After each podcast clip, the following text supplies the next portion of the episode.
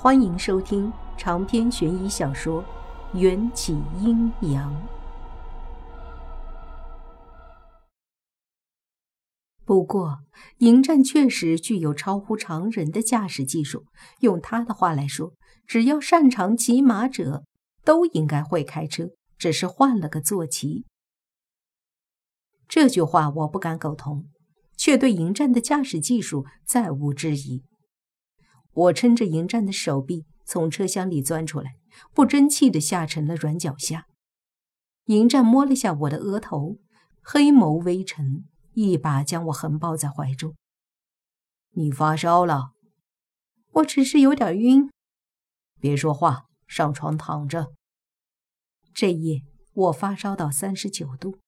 迎战第一次失约罗密欧留在家照顾我，小申更是一会儿倒水，一会儿换毛巾，忙里忙外，直到清晨才钻进木牌睡觉。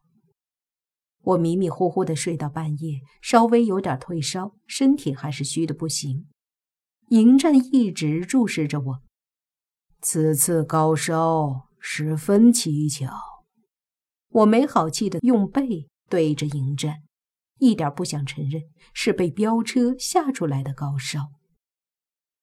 真是的，我从小到大遇到过那么多妖魔鬼怪，不吹牛，我王元宵就是被吓大的。但如今竟然被区区飙车给吓病了。你睡着时手机响过，迎战把手机递给了我，这是几个小时前 Rose 里发给我的短信，寥寥几句，从字里行间却能感受到 Rose 里在打字时候的兴奋。内容是：天哪，电梯传说是真的，我们真的看见了喜欢的男人，好开心。只可惜他不是来接我下班的，有点小失落。可要是天天都能在下班时看见他，那就太好了。云霄，你说那个人明天还会来公司吗？Rosely 口中的那个人指的应该是我的枕边人迎战吧？我一下睡意全无，握着手机的手也在冒汗。迎战温和的掌心伸到我的额头，试探我的体温。睡不着了，我翻个身，对上那张不设防备的俊脸，下意识的又往迎战的怀中贴近了几分。迎战伸开双臂，圈住我的侧腰，璀璨的星眸却在夜色中捕捉着我脸上的不安。明天你也会来接我吗？我不确定，这句话是为了我。还是为了 Rosely 的期待问出来的。迎战平稳地将呼吸吐在我的耳廓，带起酥酥麻麻的悸动，磁性的嗓音带着宠溺。如你所愿。次日，我的高烧完全退去了，一照镜子，觉得自己似乎一夜之间清瘦了不少。迎战也发现了这现象。让小申熬了一锅鸽子粥给我补身子。吃饭时更是若有所思，连筷子都懒得动。其实从我换上出门的服装，走出房间起，迎战就没再说过任何话。这种气氛让我有些愧疚，心底悄悄升起了一股感激之情。他包容了我的执拗。我去上班啦。我送你。不超速。我爱极了迎战补充后面那半句话时候的表情了。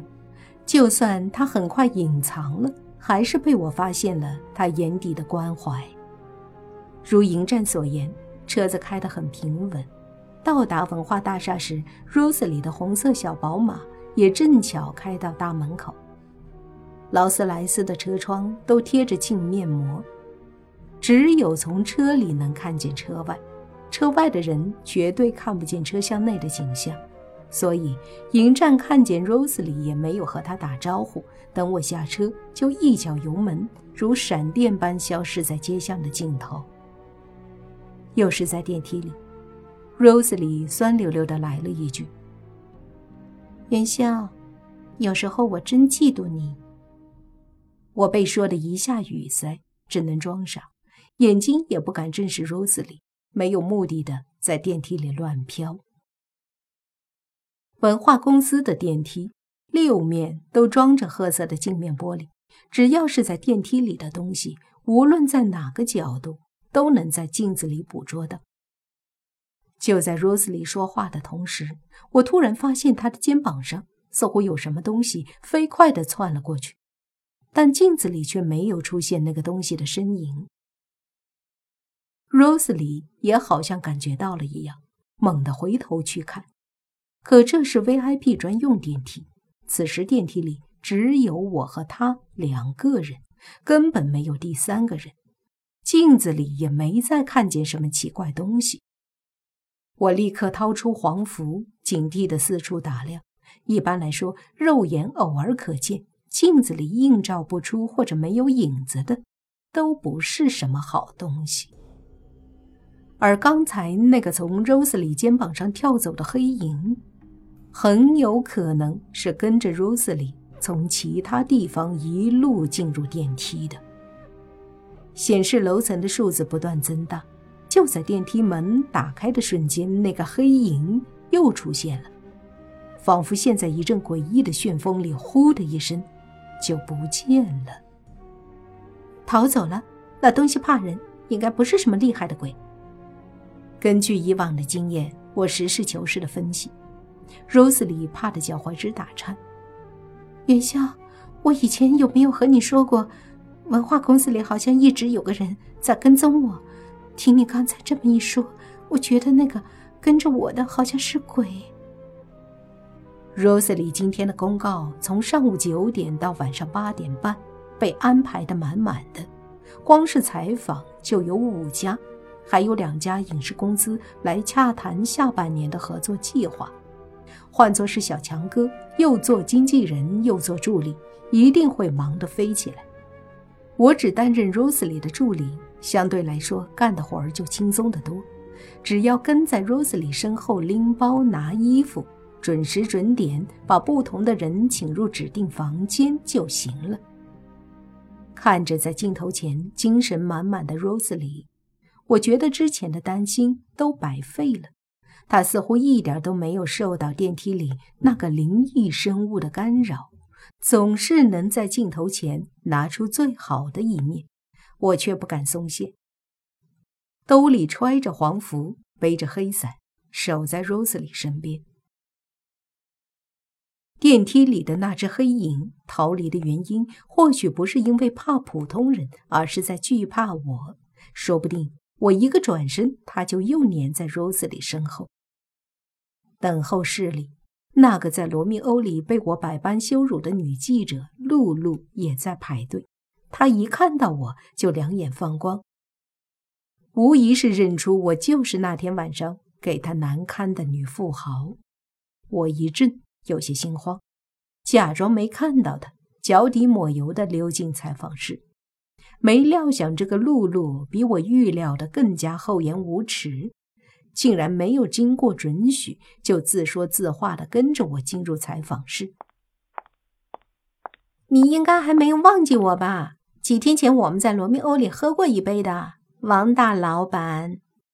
最后几个字，他几乎是咬牙切齿的说出来，嘴角却带着捕捉猎物的笑意。他得意的话语打断了 Rose 里的访问。很明显，Rose 里也认出了露露。现在是独家采访时间，闲杂人等不能进来。Rose 里不客气地说道，给我使了个眼色。Rose 里的态度给我做了个榜样。既然他假装不认识露露，我也装着不认识好了。这位记者还没轮到你们杂志的采访，请出去。我不由分说，把露露推赶出去。我记得露露是《时代》杂志的记者，看了下 Rose 里的通告。《时代》杂志的采访约定在十一点，是上午的最后一通通告。赶完人，我转身就想走，露露一把拉住我的手，在走廊里拔高了嗓音：“装什么装？我倒要看看你怎么解释从大老板摇身一变小助理。”等在接待室里的其他记者嗅到八卦的味道，都好奇地凑上来。就连林社长养的那只小少爷也懒洋洋的登场。不过，小少爷不是为了听八卦来的，他是被摆放在落地窗前那盆 Rose 里钟爱的玫瑰花吸引来的。面对露露的质问，我不以为然，甩开他的手，轻笑道：“那是我的私事，没必要和你解释。比起挖掘我一个兼职助理的八卦，相信你的那些个同行们更加愿意写一篇大名鼎鼎的《时代》杂志副总编的。”糜烂生活的报道，你露露被我抢得脸色一阵青一阵白。我表面看似腹黑淡定，胸口却紧张的直打鼓。装作从容的重新走进采访室后，才如散架般靠在门上。半小时后，Rose 里的第三次采访告一段落。我履行着助理的职责，面带笑意的代替 Rose 里送他们出门。一打开采访室的门，小少爷惊天动地的哀嚎就传了出来。这种叫声比被我一脚踩到他的那次还要尖利。小少爷在文化公司的地位仅次于林社长，他这么一嚎，附近的工作人员都急匆匆的赶过来。Rose 里也面色凝重的夺门而出，我跟在他身后。看见小少爷嚎叫的对象不是别人，正是那个被我赶出去的露露。你对他做了什么？一个面生的女工作人员率先冲过来，冲露露喊道：“露露精通八卦，自然知道小少爷在文化公司地位不凡。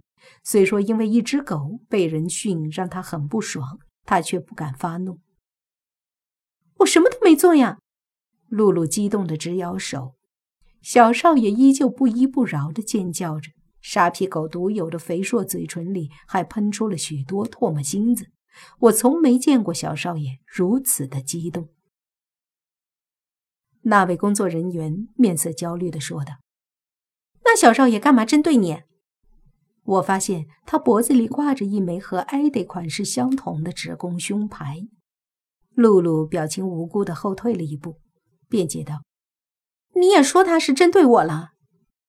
那名工作人员蹲下身，仔细的在小少爷臃肿的身体上做检查，却发现小少爷的目光似乎一直围绕着那盆放在落地窗下的玫瑰。我低头往玫瑰上一看，花盆里竟然有一个被压扁的女士烟头，而且玫瑰花的叶子上还有一个被烫穿的胶洞。这种烟的牌子。我在罗密欧里看见露露抽过，不问可知，花盆里的烟头就是露露扔的。罗斯里也发现了这一幕，怒容满面的向露露快步走过去。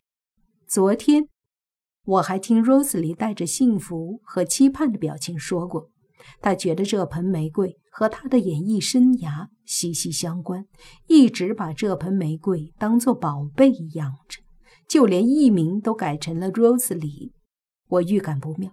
，Rosely 一边走向露露，一边绷紧了左手的手掌。长篇悬疑小说《缘起阴阳》本集结束，请关注主播又见菲儿，精彩继续。